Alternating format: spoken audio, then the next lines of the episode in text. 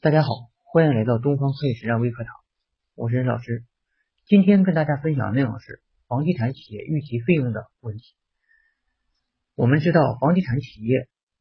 有一个国税发二零零九年的三十一号文，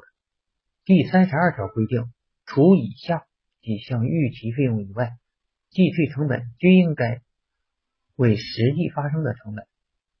那么这里提到的这个预期费用呢，包括哪些呢？第一，出包工程未最终办理结算而未取得全额发票，在证明资料充分的前提下，其发票不足金额可以预期，但最高不得超过合同总金额的百分之十。第二，公共配套设施尚未建造或者尚未完工的，可按预算造价合同啊合理的预期建造费用。此类的公共配套设施必须符合以在售房合同协议。或广告模型中明确承诺建造且不可撤销，或按照法律法规规定必须配套建造的条件。第三，应向政府上交但尚未上交的报批报建费用、物业完善费用，可以按规定来预期。物业完善费用是指按规定应由企业承担的物业管理基金、公建的维修基金或其他的专项基金。那么，房地产企业预期的公共维修基金、市政的配套设施费、劳动保险费以及预期的资本化利息，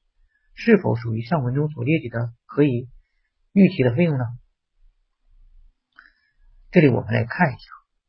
问题中提到的这个公共维修基金、市政配套设施费、劳动保险费，如果是政府文件规定的上交的费用，那么它就属于报批报建费用和物业完善费用的范畴。依据大连市地方税务局关于明确房地产开发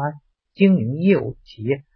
所得税相关问题的通知（大地税函二零零九年的七十七号文）规定，你们单位应该根据国家法律法规及市政府文件规定上交的报批报建费用和物业的完善费用，